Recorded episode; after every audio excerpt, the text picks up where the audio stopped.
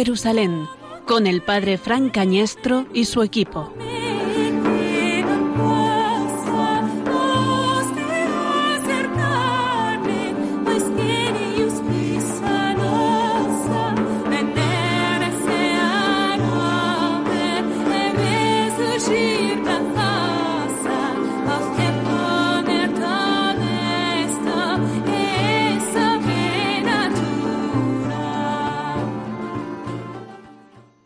Tiempo, dejando Jesús el territorio de Tiro, pasó por, por Sidón, camino del mar de Galilea, atravesando la Decápolis. Y le presentaron un sordo, que además apenas podía hablar, y le piden que le imponga las manos. Él, apartándolo de la gente, a solas, le metió los dedos en los oídos y con la saliva le tocó la lengua. Y mirando al cielo, suspiró y le dijo, Éfeta, esto es, ábrete. Y al momento se le abrieron los oídos, se le soltó la traba de la lengua y hablaba correctamente. Él les mandó que no lo dijeran a nadie, pero cuanto más se lo mandaba, con más insistencia lo proclamaban ellos. Y en el colmo del asombro decían, Todo lo ha hecho bien, hace oír a los sordos y hablar a los mudos.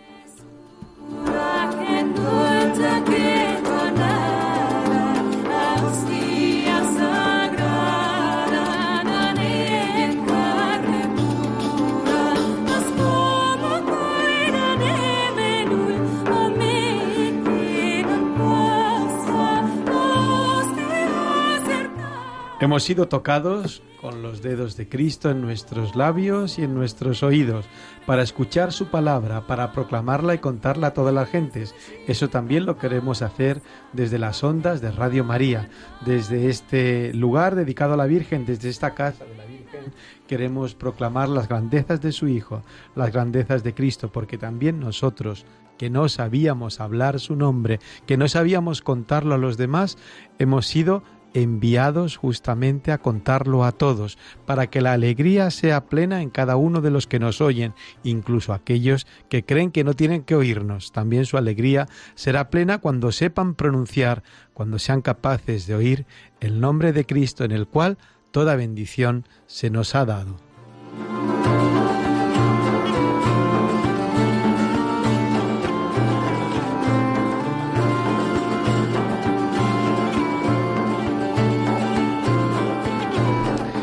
Eh, buenas tardes, queridos oyentes de Radio María. Un jueves más, el último jueves, estamos aquí en Oh Jerusalén con todos vosotros. Nos acompaña como parte del equipo frente a mí en todos los sentidos Juan Corpas Mendoza. Buenas noches, Juan. Juan Corpas Quesada, buenas noches, padre. Sí, perdón, perdón, buenas noches. Al otro lado de la cristalera está, o de la pecera, como llamamos aquí en control, Álvaro Gutiérrez Sánchez. Buenas tardes, Álvaro. Herrero. Ay, Dios mío, esta tarde. Buenas noches a todos. Buenas noches. Y como un invitado especial en esta noche, un seminarista de cuarto, de cuarto ya de seminario, Jorge Boada Sáenz. Buenas tardes, Jorge. Muy buenas, bien hallado. Muy bien, un placer encontrarte aquí después de seis años de seis años sin tenerte en entrevista en directo. Pues estos son los invitados con los que eh, queremos tejer este nuevo programa, esta nueva edición de O Jerusalén.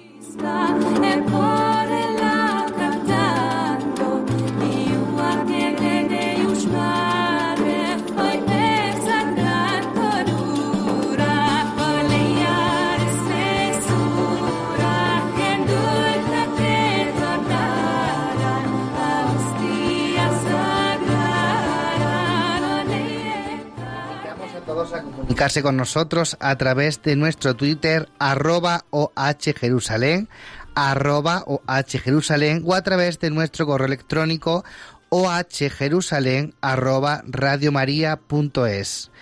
Comenzamos hoy un nuevo programa. Hemos querido acercar a vosotros, nuestros oyentes, a los lugares en los que Dios, hecho hombre, hizo y enseñó lo que nos cuentan los evangelios, como la peregrina Egeria, San Francisco de Asís, San Ignacio de Loyola, también nosotros nos acercamos hoy al quinto Evangelio. Esta peregrinación radiofónica continúa esta temporada para que todos los amigos de Radio María tengan la oportunidad de acercarse a Tierra Santa.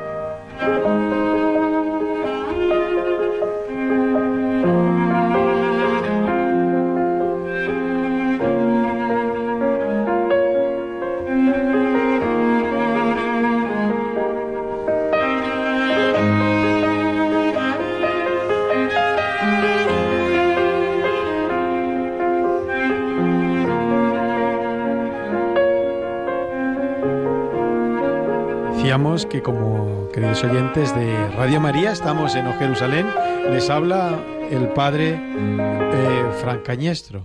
Eh, ahora que ya nuestro técnico nos ha bajado la música, os digo que es el último jueves que estamos con todos ustedes. Al final les diré el por qué.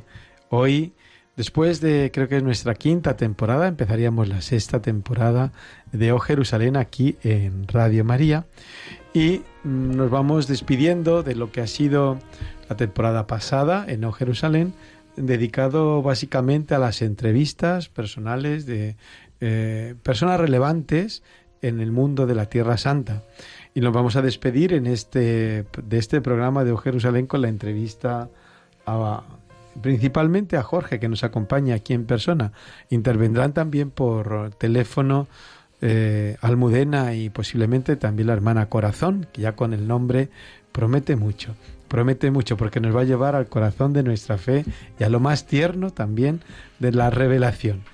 Y vamos despidiéndonos de esta de lo que fue la quinta temporada, daremos paso a una nueva, le que despejamos ya la incógnita, que daremos paso a una nueva, pero han sido cinco años encontrándonos aquí cada jueves o cada cuatro jueves, para ser más bien exactos. Y empezamos eh, hoy con, con Jorge. ¿Cómo presentamos también a Jorge? Jorge Boada Sainz, casi el único apellido que he dicho bien.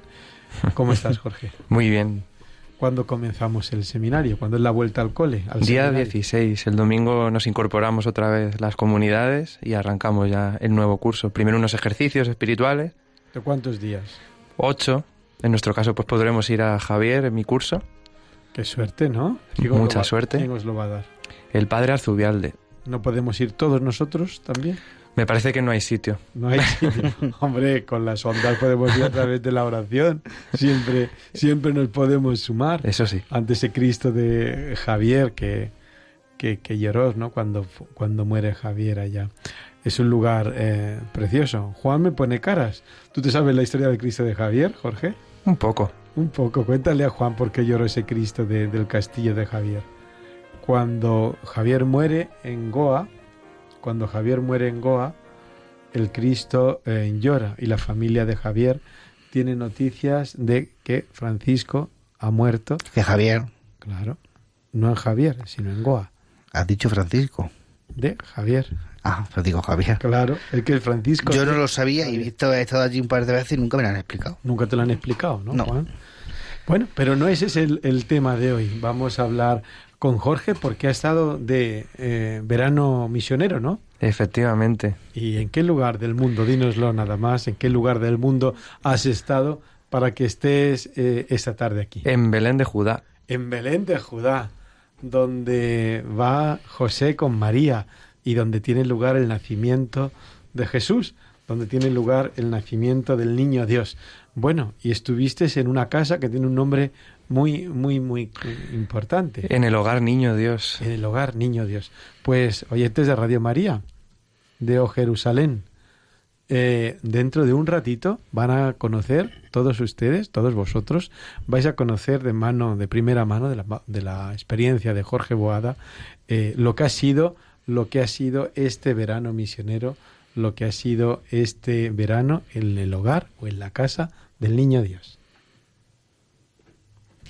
Y ahora, eh, para seguir supliendo música, querido Álvaro, ponnos un poquito de música para dar paso aquí a la primera entrevista de la tarde eh, que vamos eh, a tener mm, a través del teléfono.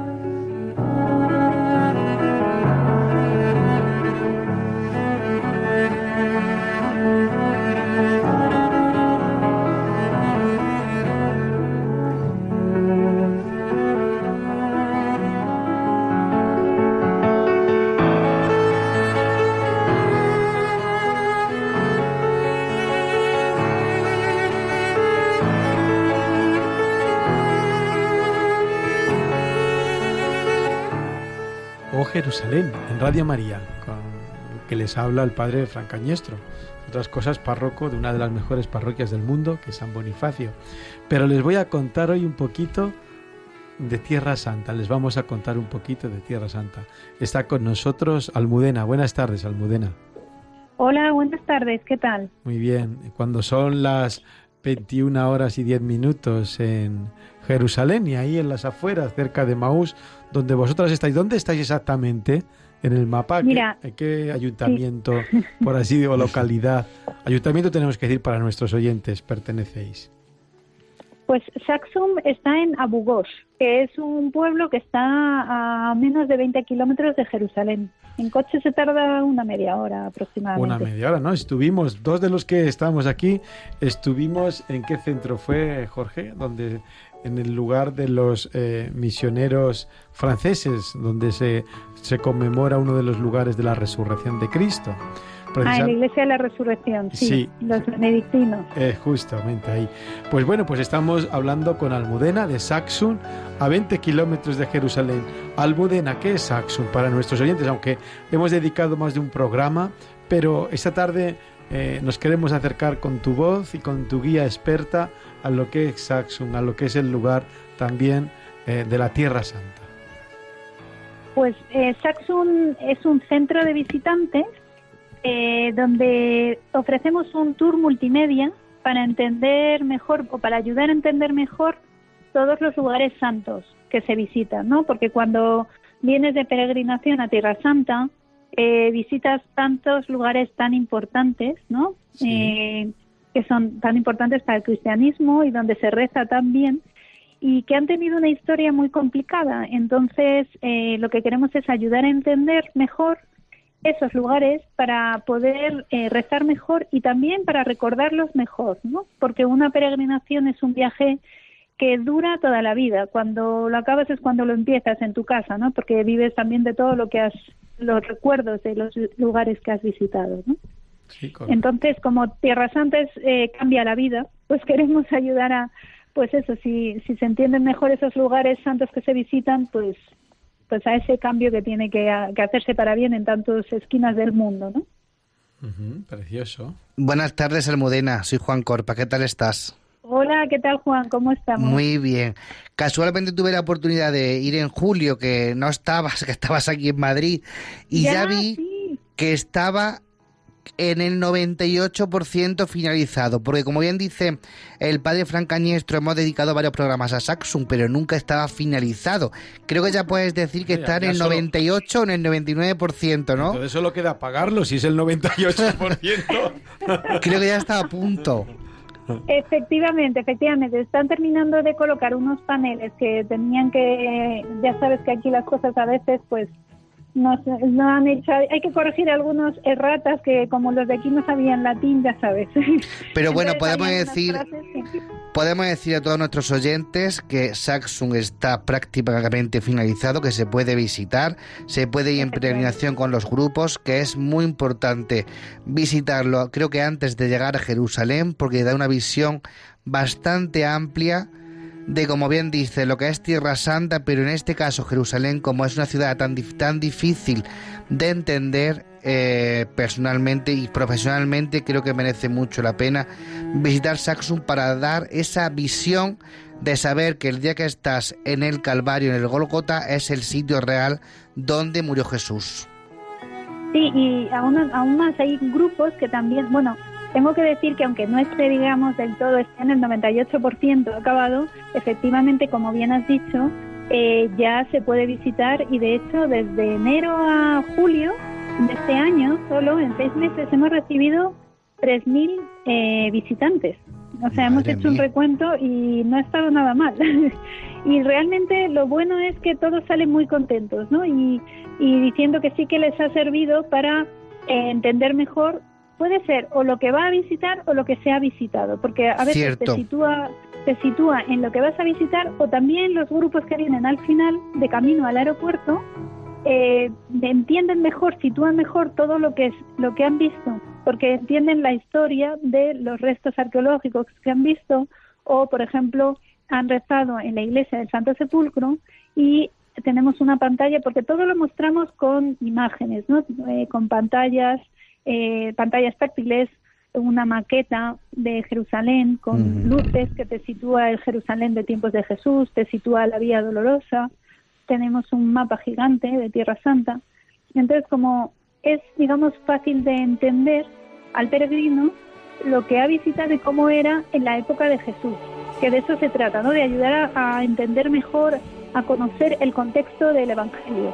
Cierto es. Para luego ayudar a leer mejor el Evangelio, ¿no? Y lo que me pareció... habla, habla tú, habla tú.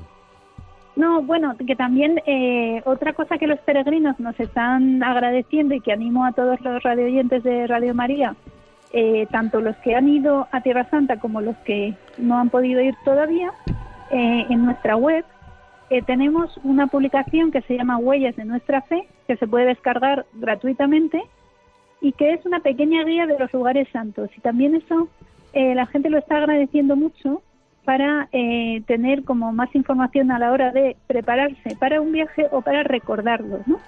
Huellas de nuestra fe de don Jesús Gil Bravo, ¿no? Efectivamente. Muy buena guía. En la web de saxon.org. Muy buena guía. Y lo que te iba a decir anteriormente, que lo que me pareció más escalofriante, que aconsejo a todo el mundo que lo vea cuando llegues a Saxum, em, realmente conecta muchísimo con el peregrino, es el vídeo, la proyección, en la proyección cuando bajamos abajo, la proyección desde el Génesis hasta la, hasta la resurrección. Bueno, hasta el encuentro de Maús, mejor dicho. de Maús, porque estamos en el camino de Maús, efectivamente, y tenemos toda la ilusión de que mm, todos los peregrinos que pasen por Saxum tengan ese encuentro con Jesús como lo tuvieron los discípulos de Maús. A propósito, otro de los proyectos es que estamos desarrollando también con las entidades eh, israelíes de aquí, de los que tienen los terrenos, ¿no? Es el camino de Maús, que es como el camino de Santiago, pero en chiquitín, ¿no? Y ese también justo tengo que contar una, digamos, primicia. Vais, danosla a todos los oyentes de Jerusalén esa primicia. Al el, el, lunes, el lunes pasado, eh, esta semana, hace tres días, tuvimos el primer curso para guías turísticos en Saxon. Ah, muy bien, muy bien. Otra de las cosas que... ¿Guías locales o para los guías de todo el mundo?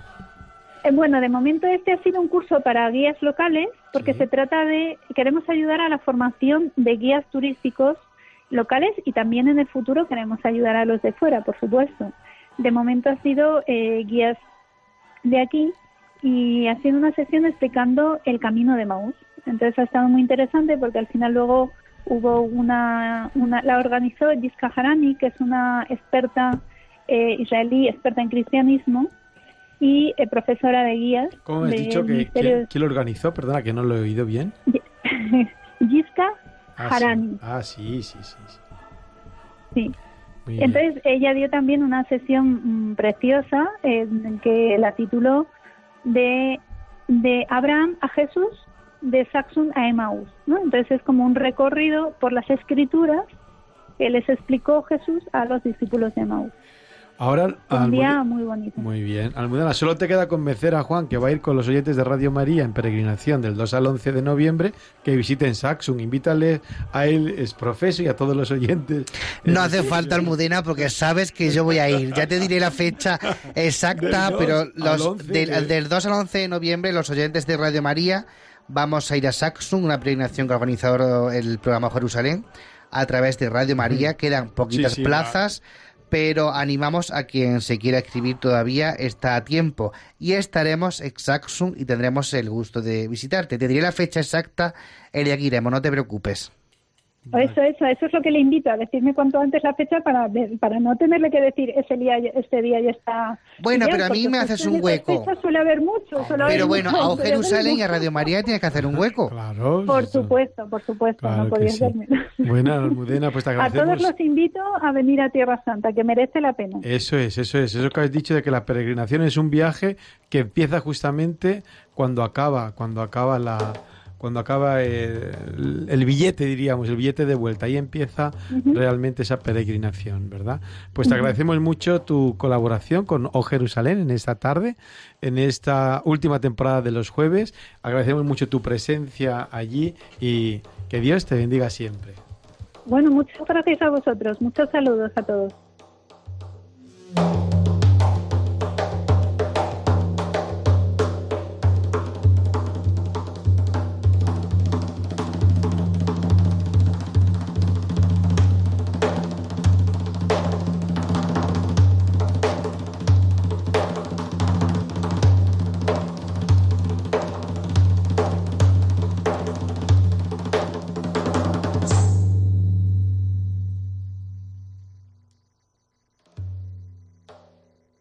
Pues seguimos en O Jerusalén, después de estos tambores de Álvaro que nos está poniendo aquí en esta tarde, en este programa, un poco para despedir esta quinta, quinta temporada y este comienzo de la sexta.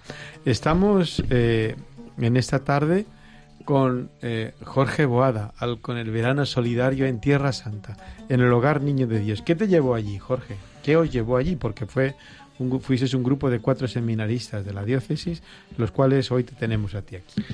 Pues hombre, efectivamente, ¿no? Queda muy, muy cliché, pero es verdad, el que nos llevó fue el Señor, ¿no? A través de las experiencias de verano que, que los seminaristas pues solemos tener, vamos rezando y nos van, vamos hablando con los formadores, ¿no? En función de, pues de las posibilidades, también de lo que a cada uno el Señor nos pide. Y se planteó la, la visita a Tierra Santa. En mi caso, pues nunca había podido estar en la tierra del Señor y eso pues efectivamente ya me atrajo y luego pues todo fue conduciendo a, poder ir con cinco, bueno, con una pequeña comunidad de seminaristas, con cuatro compañeros más, a Belén y ahí empezamos, aterrizamos el 25 de junio. El 25 de junio, ni nada más ni nada menos que al hogar de Niño Dios. Uno cuando va a Belén, uno de los lugares que visita principalmente es una de las basílicas eh, construidas por Santa Elena, de las primeras basílicas, la Basílica de Belén, la Basílica de la Natividad, y baja a través de unas estrechas escaleras, los avatares de la historia, baja, entra primero por una puerta pequeñita, que nos recuerda mucho el poema de Unamuno, cómo hay que humillarse, cómo hay que hacerse pequeño, cómo hay que abajarse para llegar a entender a este Dios que nace en Belén. Después entra a aquella Basílica de la Natividad y tiene que bajar unas escaleritas estrechas, resbaladizas, angostas, llenas de tapices para llegar a la estrella de plata en aquel pesebre que recuerda el nacimiento de Jesús en Belén de Judá, en Belén de Judea. Pero aquel es, aquel es el lugar de la natividad. Pero en Belén hay otros muchos lugares donde se encuentra uno con el niño de Dios se encuentra uno quizás y sin el quizás en el orfanato de las hijas de la caridad que recogen aquellos niños no deseados de las adolescentes, de las jóvenes, de las mujeres de Tierra Santa, de las mujeres palestinas principalmente. Se encuentra con el niño Dios también cuando va a esta casa del Verbo encarnado, esta casa del niño Dios que se llama precisamente, y colabora o está o visita o conoce o reza en la capillita de la casa del Niño de Dios, de la Orden del Santo Sepulcro, la Orden de Caballería Santo Sepulcro de, de Jerusalén. Allí, allí es donde eh, Jorge y, este y estos seminaristas de Madrid, donde nosotros también hemos estado, los dos que le hablan, tanto Juan Corpas como yo. Jorge, ¿qué niños hay allí? ¿Qué os habéis encontrado? Primero, ¿qué esperabais vosotros? Cuando empezáis a programar este viaje, que claro, que estudiando Cristología, estudiando eh, pues todo lo que es la historia sagrada, que no se llama historia sagrada, sino profetas, sapienciales, pues históricos. Precisamente justo a ese nivel, pues este año, precisamente todo eso, la verdad, que nos ha preparado claramente para, para poder vivir algo tan grande, ¿no? Como ver realmente los lugares donde es verdad que ha pasado. Nuestro Señor, nuestro Dios, se ha hecho uno de nosotros y ha vivido una vida como la nuestra, ¿no? Y poder ver pues, esos lugares donde María, José, donde en esa pobreza nació nuestro, nuestro Salvador. Y pues a menos de cinco minutos, ahí está la casa, el hogar Niño Dios, donde nos esperaban 35 niños y la comunidad de cinco hermanas del Verbo Encarnado. Por cierto. Que los cuidan. Que los cuidan. Creo que está la hermana que da vida a toda aquella casa, que es la hermana Corazón. ¿Es cierto? Hermana Corazón, ¿está usted ahí? Sí, sí, ¿cómo están? Buenas tardes. Ah, buenas tardes. Pues tenemos aquí al técnico estresado, a ver si estaba la hermana Corazón o no al otro lado de, las ondas. Sí, sí, sí, estoy escuchando. pues buenas noches, hermana. buenas noches. Es muy tarde, ¿verdad? En, en Belén. Sí, una horita más que ustedes. Una horita. ¿Ya acostaron a los niños? Sí, los niños ya están descansando. ¿Ustedes ya cenaron? También ya acabamos de cenar. ¿Ya rezaron completas? Ya rezamos todos. Ya rezaron todos. Entonces solo están pendientes de poder descansar. ¿Qué es el verbo encarnado y qué es la casa del niño Dios? Dos preguntas sencillas, o dos preguntas complejas con respuesta sencilla? El verbo encarnado es el mismo Dios, lo sabemos. Pero el verbo encarnado es el instituto fundado en Argentina, fundado por un sacerdote diocesano, el padre Carlos Miguel Vuela, en el año 1984. Es una congregación joven.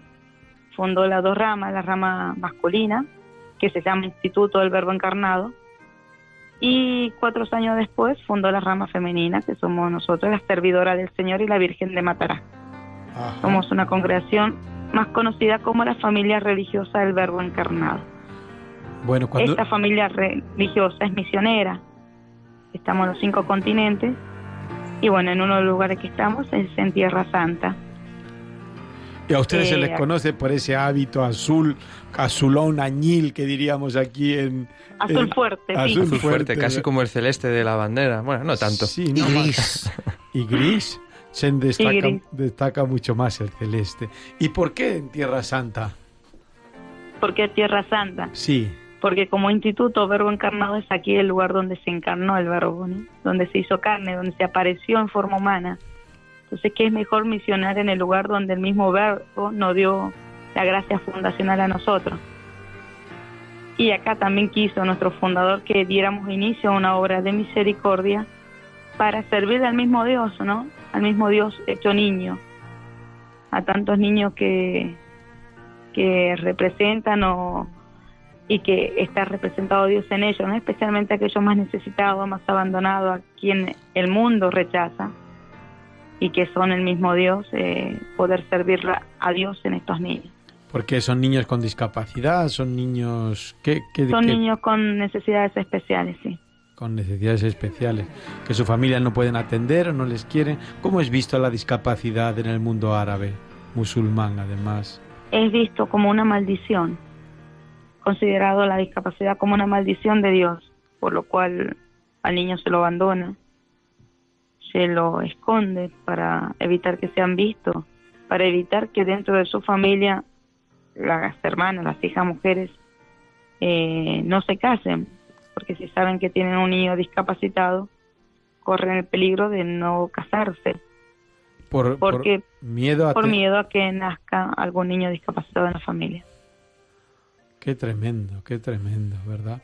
¿Y cómo le llegan a ustedes esos niños? Porque, claro, ustedes hermanas, extranjeras, eh, occidentales, azulonas, con ese azul añil como caído del cielo, ¿cómo le llegan a ustedes eh, infieles también para, en ese mundo tan, tan adverso? ¿Cómo, ¿Cómo les perciben a ustedes? ¿Cómo le llegan los niños a ustedes? Mire, la providencia se encarga de realizar todos esos trámites. Eh, Eso es una bendición. Eh, sí, nosotros no nos preocupamos por ese campo. Al principio los niños lo traían los papás, los papás o algún pariente directo del niño.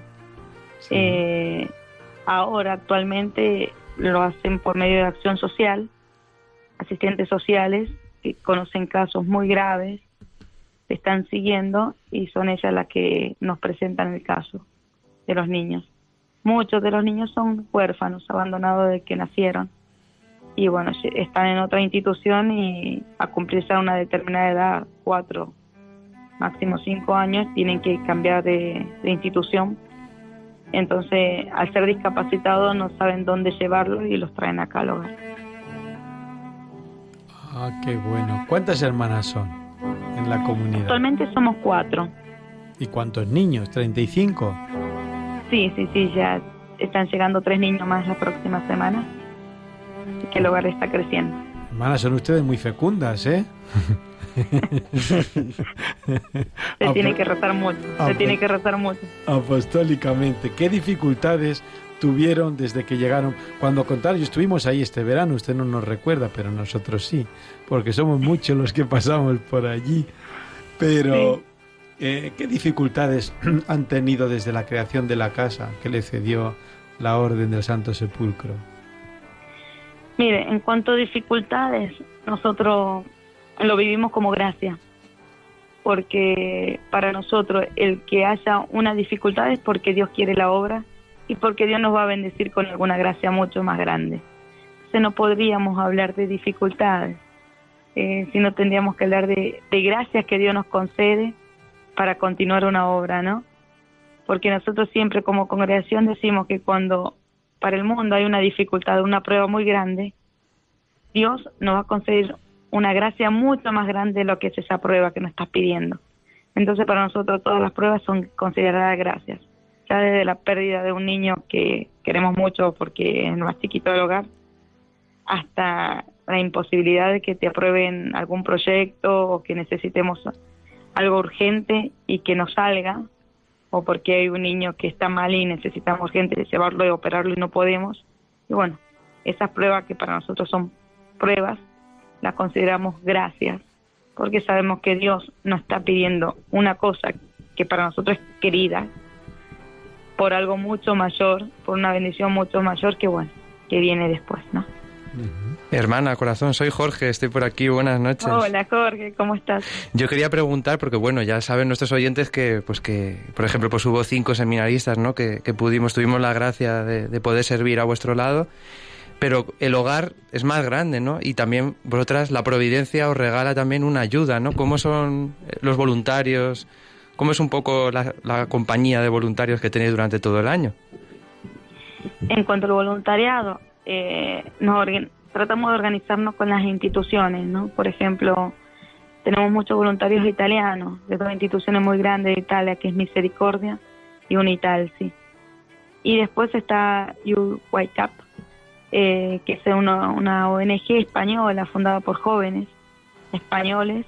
Y de Madrid, con muchos jóvenes de Madrid también, sí, señor. Que nos están ayudando con muchos jóvenes españoles eh, que ellos se encargaron de realizar durante estos dos años el campamento, los primeros campamentos para niños discapacitados en Belén. Que eso fue una gracia muy grande, ¿no? Muy lindo que se haya hecho, podido hacer eso por primera vez en Belén. Eh, y después ellos están haciendo grupos de peregrinos de jóvenes, muchos jóvenes españoles, y pasan por el hogar como voluntarios. Quizás no por mucho tiempo, pero realizan la experiencia, pasan, conocen el hogar, están con los niños. Y bueno, el trabajo del apostolado lo hacen los niños. Doy fe, sí, señor.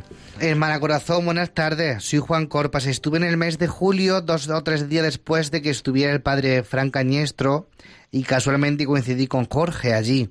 Yo, mire, yo la oigo y es que mm, vuelvo al día que llegué allí, eh, que a mí se me cayó el mundo encima cuando los vi, porque es que vi la misericordia de Dios en los ojos de esos niños. Yo no estaba acostumbrado nunca no estoy acostumbrado a, a, ir orfanato, a ver a niños con deficiencia y realmente vi esa misericordia tan grande que dije, estas mm, hermanas mm, le espera, vamos, la gloria, la gloria porque es que están Para entrar con zapatos en la gloria. Porque están haciendo un trabajo y una labor que desde aquí le digo, tal como le dije, hermana corazón, yo me comprometí con usted a que cualquier grupo que que pasara por Tierra Santa iría a Belén a conocer a esos niños y que la providencia les pueda ayudar económicamente porque sabe usted que falta le hace.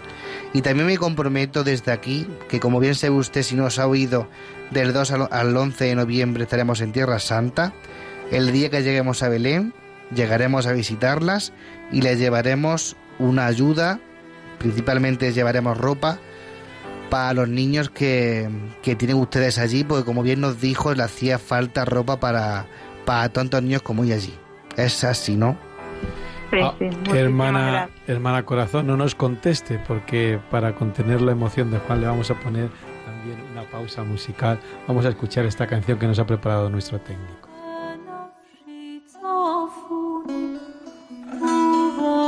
No.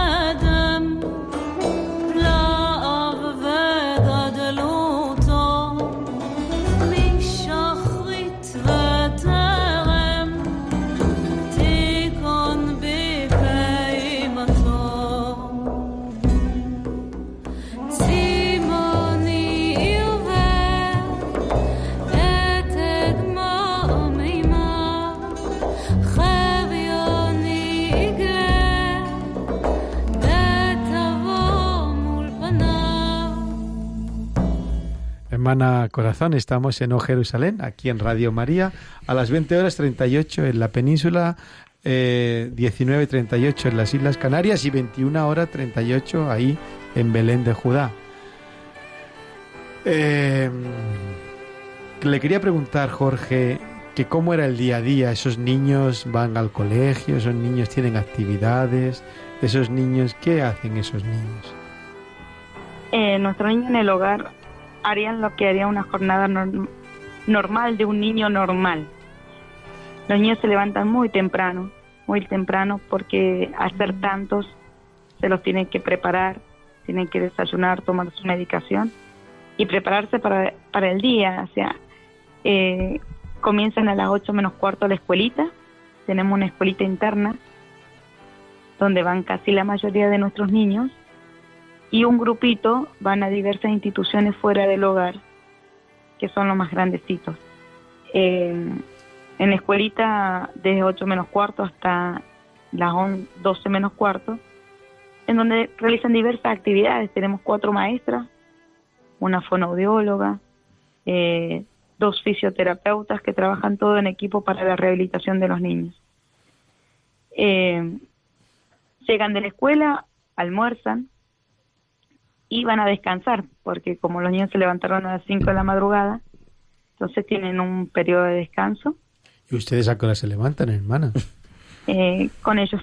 A las 5, Sí, A las 5. que las que son las 4 de España, pero bien. Ahí amanece antes también. Sí. sí, sí, sí, sí. Hay una enfermera que hace la noche, que se encarga de levantar a los niños, de darle el desayuno, y nosotros podemos tener la Santa Misa, rezar y subir a, a preparar el resto de los niños para, para la escuela. ¿Ustedes la misa la celebran en la Basílica de la Natividad o Participamos de la misa de la Basílica de la Natividad y algunos días en el hogar. algunos días en el hogar? Pues sí, porque está a cascasos cuatro o cinco minutos. La subida es un poco más complicada con una cuestecita, pero llegar ahí para nuestros peregrinos futuros, todos nuestros oyentes que vayan, será facilísimo bajar esos cuatro minutitos para llegar al hogar Niño Dios, ¿no? Y una de las cosas que quería compartir, que me parece fantástica, ¿no? Me parece algo también digno de decir, es esto, ¿no? Como ustedes, hermanas, y también como pues los voluntarios, todos aquellos que pasamos por allí, pues la presencia del Señor, pues también se manifiesta en esos momentos, ¿no? Parece mentira que en ese horario tremendo que los niños y, y- y, bueno y los que les servimos tenemos, pues también está la oración, está la Eucaristía, está la vida de comunidad, las comidas, las charlas, la lectura espiritual, todo eso pues acompaña el día a día, ¿no? Aunque parece mentira, pero sí Dios y el tiempo pues se santifican así. Hermana Corazón, una pregunta. ¿Hasta qué edad eh, pueden estar allí los niños? Eh, no tenemos edad. El niño, desde que ingresa al hogar, hasta que muere. O si los padres se lo quieren retirar antes. ¿Esos niños son posibles? ¿Es posible adoptar niños de, No. No. del hogar? Es imposible. No, no se puede. No existe la adopción en Palestina. Vale. Pues eh, no es poco, no es poco. Eh, estuvimos una vez en, también en Anjara, en Jordania, donde está también el Instituto del Verbo Encarnado, el Instituto Masculino. ¿Les conoce usted a, los, a los que están en Jordania, a los que están... eh, Sí, se están nuestras hermanas con ellos Ah, también. es verdad, también. en el santuario que tienen hogarcitos. que tienen también. otro hogar, correcto, me acuerdo, nos acordamos perfectamente de ello. Pues hermana, ¿qué, ¿qué le ha supuesto ya a nivel personal estar en Belén, estar en la Tierra Santa? ¿Qué le ha supuesto a usted en su vocación, en su oración diaria, en su consagración? ¿Qué le ha supuesto estar en Belén? Yo, una de las cosas que hice, bueno, cuando entré a la vida religiosa, eh, primero que recibí un nombre en lengua árabe, ¿Cuál- porque mi nombre es en árabe, no es en español.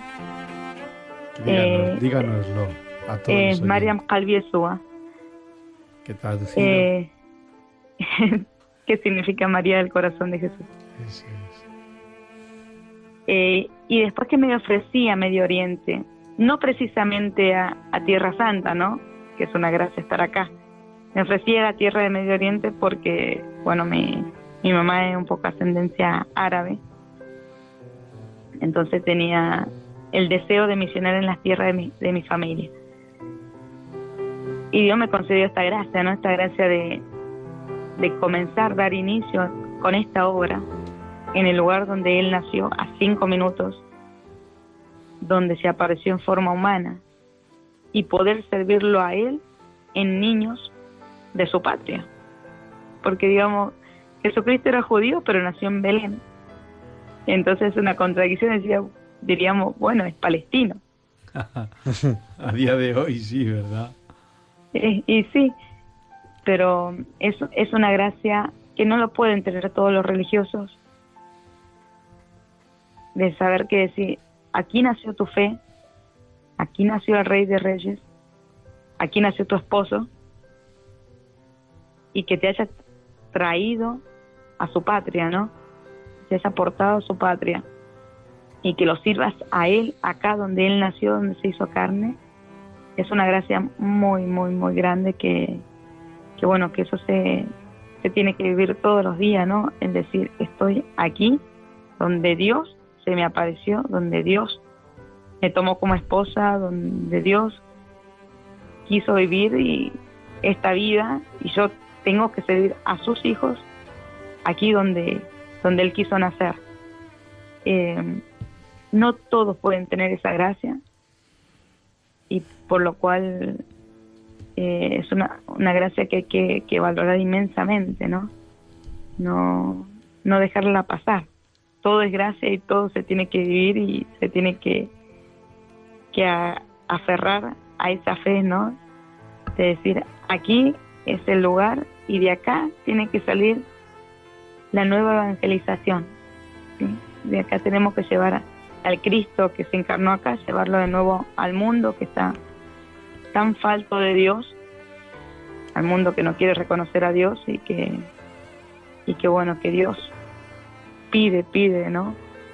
Pide almas, almas para, para su reino y bueno, tenemos que empezar a, a reevangelizar el mundo y qué mejor del de lugar donde Él se hizo carne, donde Él se apareció y llevar a, a Cristo todas las almas. Pues muchas gracias por ese testimonio. Ya para, para finalizar esta, esta entrevista, para no robarle más tiempo de su sueño y de su descanso, eh, ¿le daría el aprobado a los seminaristas madrileños que han estado de voluntarios esta, este verano con ustedes o no? Sí, sí, se reportaron muy bien los chicos. Sí. Pasaron la prueba de fuego con nuestros niños. Piense que solo lo está escuchando toda España. No se va a enterar nadie. sí, nada, muy bien. Muy bien. Dios quiera que puedan venir muchos seminaristas. Sí, ¿verdad? Porque es una, una experiencia una experiencia muy linda, ¿no? Porque son servidores de Cristo, ¿no? Pero servidores que no es que yo, siempre digo, el religioso está para servir, el sacerdote está para servir. Y cuanto más se humilla, eh, Dios más lo enaltece. Ah, por eso por eso lo han tenido fregando, ¿verdad? Todas las cocinas. Por eso lo estuvimos fregando todo el tiempo los chicos. Para que el día que cuando sean sacerdotes sepan que tienen que seguir fregando. Limpiando y quitando todo el mal también en el mundo. Pues hermana corazón, nos confiamos a su oración ante el niño Dios, hay presente en esos 35, ahora van a ser 38 niños, ante ese niño Dios que nace en Belén. Pediremos y también por ustedes, de todos los oyentes de O Jerusalén, para que puedan construir esa planta alta para los chicos. No nos ha dicho nada, pero yo ya me lo sé. Para que puedan, para que puedan construir esa planta alta para separar a niños de niñas, esos niños que nos están llegando y pues también siempre cuente con nuestra gratitud, con nuestro afecto y nuestra pobre oración. Que Dios les siga bendiciendo mucho con ese azul, con ese añil, con ese cielo que ya llevan en sus vidas, en sus manos y en su consagración. Buenas tardes. Buenas tardes, Hasta pronto. Un abrazo, hermana. Chao, chao.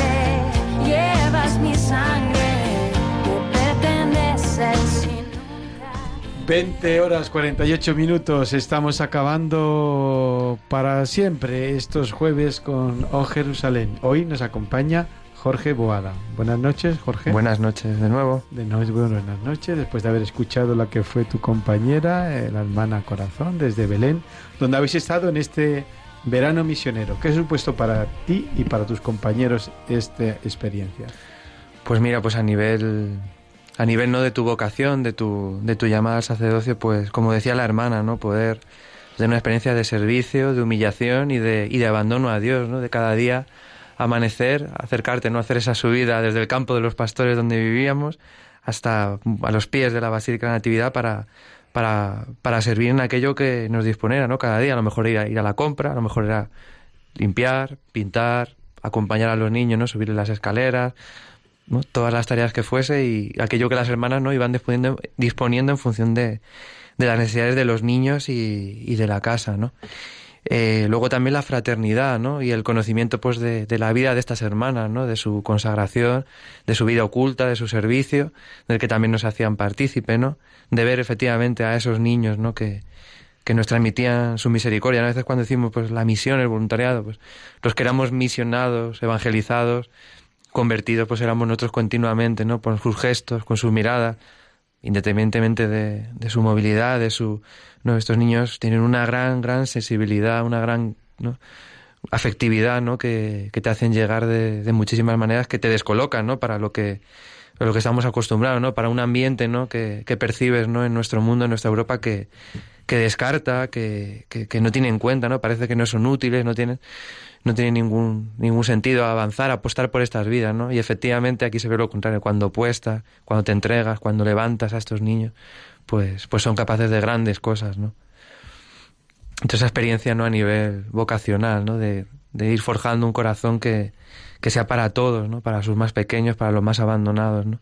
En medio de un contexto que no es fácil, en medio de, pues, unos niños que, que en su mayoría pues claro, han sido pues, abandonados, no ¿y tienen cómo familia. hablabais con ellos si no os entendíais en ningún idioma? Pues muy, muy divertido, ¿no? Porque es verdad, claro, que los niños ya al haberse criado con las hermanas y, y al margen de lo que parece, pues con una gran inteligencia que han, que han, desarrollado, pues ellas entienden, los niños entienden perfectamente el español, también pues te vas manejando un poco el italiano, que como ha dicho la hermana, todos los voluntarios que durante el año van pasando, pues los niños se les impregna, ¿no? Entonces, y luego pues algunas pequeñas palabritas que, que vas aprendiendo en árabe con mayor o mejor tino, ¿no? Y, y luego también pues gracias a las hermanas, que ya no lo dicen, pero también estudian árabe, muchas ya dominan el árabe, gracias a los trabajadores de la casa, que también pues con inglés, con italiano, con español, y así pues, sobre todo con los gestos, con las miradas, con el tacto, también con eso también nos entendemos muy bien con estos niños. Porque Jorge, cuando el día que llegué me encontré allí contigo, aparte de vosotros, había mucha más gente.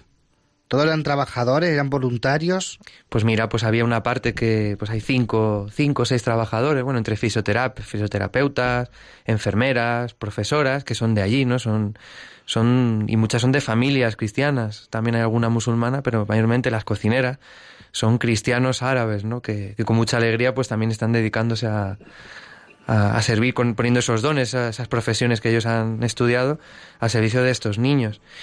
Y luego también está pues los grupitos, ¿no? Las escuadras, ¿no? Los equipos de voluntarios que van viniendo pues 12, 15 de Italia, de, de otros lugares, ¿no? De Acción Católica, de Unitalsi, pues que van, ¿no? Imponiendo pues esas esos dones, ¿no? Pues en bricolaje, en arquitectura, en enfermería, también hay que decir hay médicos y enfermeros y fisioterapeutas italianos, argentinos, de otros sitios del mundo que van pues, dedican sus vacaciones pues 15 días, un mes de sus vacaciones a servir a estos niños. Pues animamos al, desde aquí a um, todos estos médicos e enfermeros que nos oyen a servir en este um, instituto del, del Verbo Encarnado.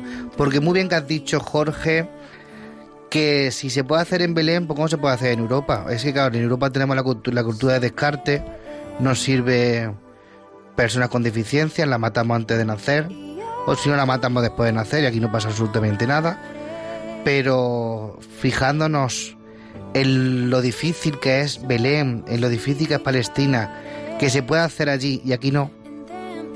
Es una pregunta que dejo al aire para que nuestros oyentes piensen que por qué en un sitio sí y en otro no. Siento que es mucho más fácil en Europa, en, una, en un continente súper desarrollado, nada que ver con lo que es Palestina, claro. Sí, ciertamente también tenemos que animar porque, hombre, existen, existen también esas instituciones aquí en Madrid, de muchas hermanas, muchas congregaciones ¿no? que la van sosteniendo, pero también nuestros servicios, si no podemos irnos a Tierra Santa, no podemos ir a, a un lugar de misión extranjero, aquí en Madrid, aquí en España, en toda nuestra tierra, hay mucha misión, hay muchas personas que necesitan nuestra ayuda, donde también podemos encontrar a Dios en sus favoritos, que son los pobres. Pues agradecemos que, eh, qué es lo que más te ha impactado y acabamos con esto, Jorge, con, agradeciendo también tu presencia aquí. No ha sido tan extensa la entrevista, pero esperamos poder contar contigo en próximas ocasiones. ¿Qué es lo que más te ha impactado, así brevemente? Pues, pues ver con mis ojos, ¿no? El lugar donde todo un Dios vivió como uno de nosotros el, el, ver ¿no? cómo él también se encarna en sus pequeños, ¿no? en sus favoritos, en los que, en los que no cuentan, ¿no? y a través de ellos pues te llega su amor, su conversión, y, y, ver también la entrega ¿no? y el bien en medio de un contexto difícil, en medio de, de estos niños ¿no? Que, que, no gozan de familia, no gozan de cariño, ¿no? pues ver cómo Dios se vale de todo, se vale de nuestras propias, de nuestras pobres vidas para, para hacer misericordia, para seguir haciendo milagros en el lugar en el que Él nació y los hizo también. Pues muchísimas gracias, Jorge, por tu presencia en Tierra Santa y aquí en el programa de O Jerusalén.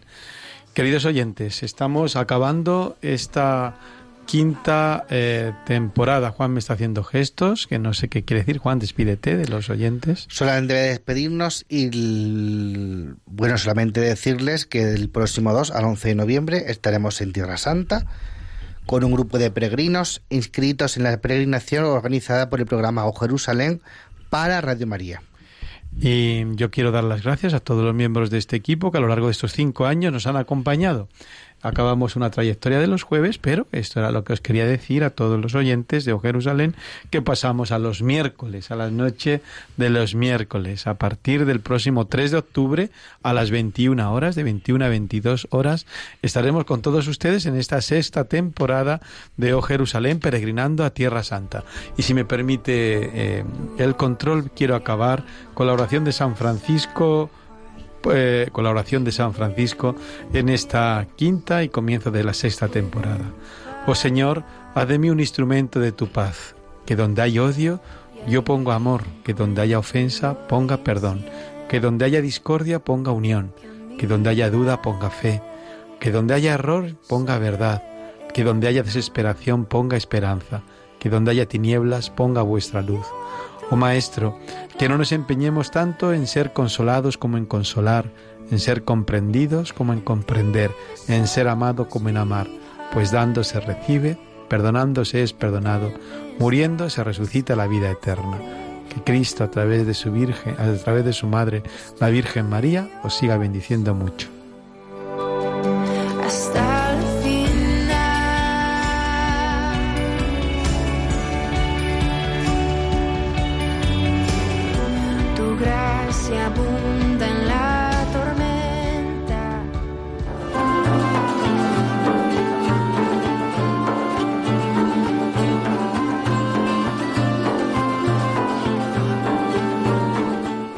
Han escuchado Oh Jerusalén con el padre Frank Cañestro y su equipo.